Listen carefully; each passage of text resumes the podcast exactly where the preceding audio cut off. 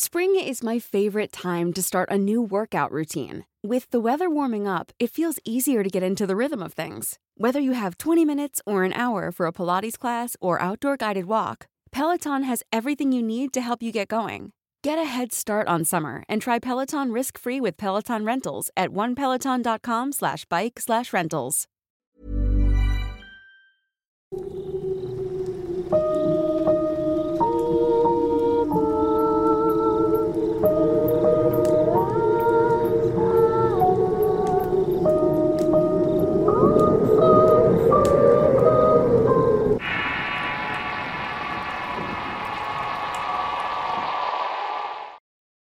Angelito. Historia enviada por Ana María Hernández. Escrito y adaptado por Tenebris para relatos de horror. Saben, realmente no sé en qué categoría poner lo que pasó en mi casa. Para mí ha sido algo bastante aterrador y al mismo tiempo es un recuerdo que me llena de mucha tristeza. En mi casa vivimos mis padres, yo y mi perro Angelito, un perro que recogimos de la calle hace algunos años atrás. Nuestra tienda tiene varias habitaciones. En la mayoría de estas hay cosas que ya no usamos o han sido espacios que acondicionamos con el fin de hacer ejercicio. Aunque como muchos de ustedes saben y entenderán, se quedan abandonadas mucho tiempo. Solamente una de estas habitaciones tiene una cama, una mesa de noche y un armario que está ocupado con ropa del tío Ernesto, hermano de mi padre. Mi tío siempre fue un hombre muy peculiar. Desde que tengo memoria lo recuerdo como un hombre solitario. Solo vestía ropa negra y recuerdo que llevaba la mayor parte del tiempo los audífonos puestos. Era, como digo, un hombre bastante especial. Aunque era el hermano mayor de mi papá, nunca se casó. Cuando no estaba leyendo alguna historieta, estaba trabajando desde casa. Por lo que sé, la empresa para la cual trabajaba no necesitaba presentarse. Él se encargaba del área de sistemas computacionales. El caso es que no tenía la necesidad de salir, pero ganaba lo suficientemente bien para irse de vez en cuando a viajar. Al final mi tío tomó la costumbre de pasar la mitad del año en Japón y la otra mitad con nosotros aquí en Monterrey. Él era aficionado del manga y del anime, así que las pocas personas con las que se relacionaban eran las que tenían los mismos gustos que él y varios de ellos vivían en Japón. Mi tío era un hombre muy inteligente y en poco tiempo logró dominar ese idioma. Total que los seis meses que pasaba en casa no convivía mucho con nosotros. A veces, en la hora de comida, en donde nos reuníamos todos alrededor de la mesa, nos decía cómo era Japón. Que todo era más limpio y que podíamos encontrar cosas muy locas como sandías cuadradas. O que nadie le importa ver a gente haciendo cosplay en las calles. Allá es lo más normal del mundo. Mis papás le daban por su lado y nunca se quejaron de su presencia. El tío Ernesto era muy generoso con la familia. Él ponía dinero para la despensa, a veces nos daba dinero para que nos fuéramos al cine, etc. El caso es que mejor se llevaba con el tío Ernesto Angelito, mi perro.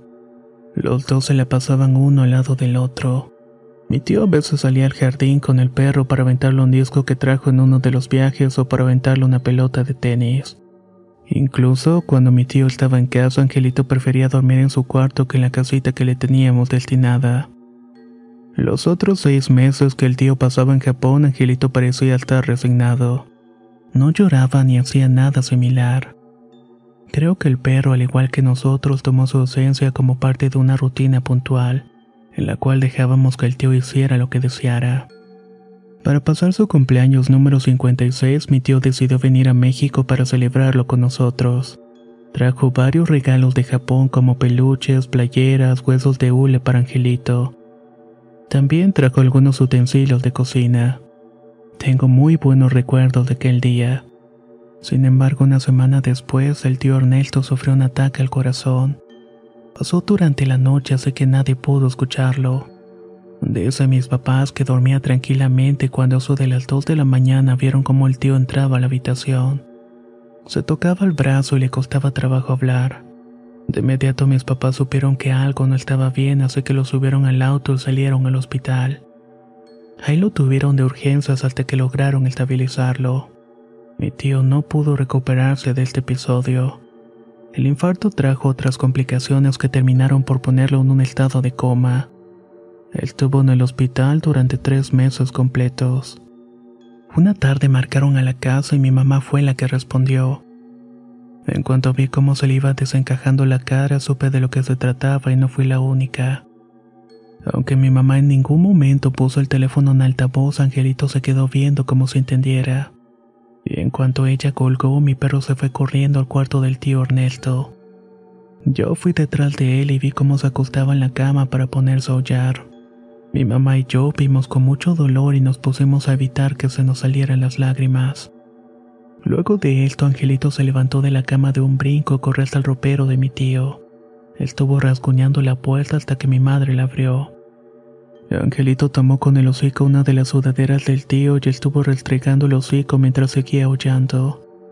Ver a mi perro así me partió el corazón y corrí a abrazarlo. Hasta el día de hoy no logró entender cómo fue que el perro se dio cuenta del fallecimiento del tío Ernesto. No sé si mi tío fue a despedirse de él en ese momento, quizás el perro tiene un sentimiento mucho más desarrollado que nosotros para percibir este tipo de eventos. Lo más extraño es que el tío se ausentaba constantemente y el perro lo sabía.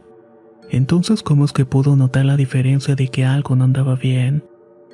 Angelito estuvo triste porque hace un año completo hasta que poco a poco fue recuperando su ánimo. Sé que esta historia no encaja con muchas de las cosas que se escuchan en el canal y en la cual se manifiestan cosas horribles.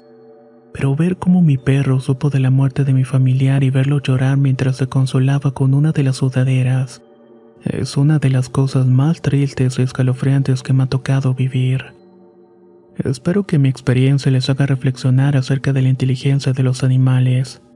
Muchas veces ellos son más sabios que nosotros, aunque los tratemos como inferiores. Esta experiencia me hizo tratar a Angelito con más cariño y amor, que es lo único que nuestras mascotas nos ofrecen.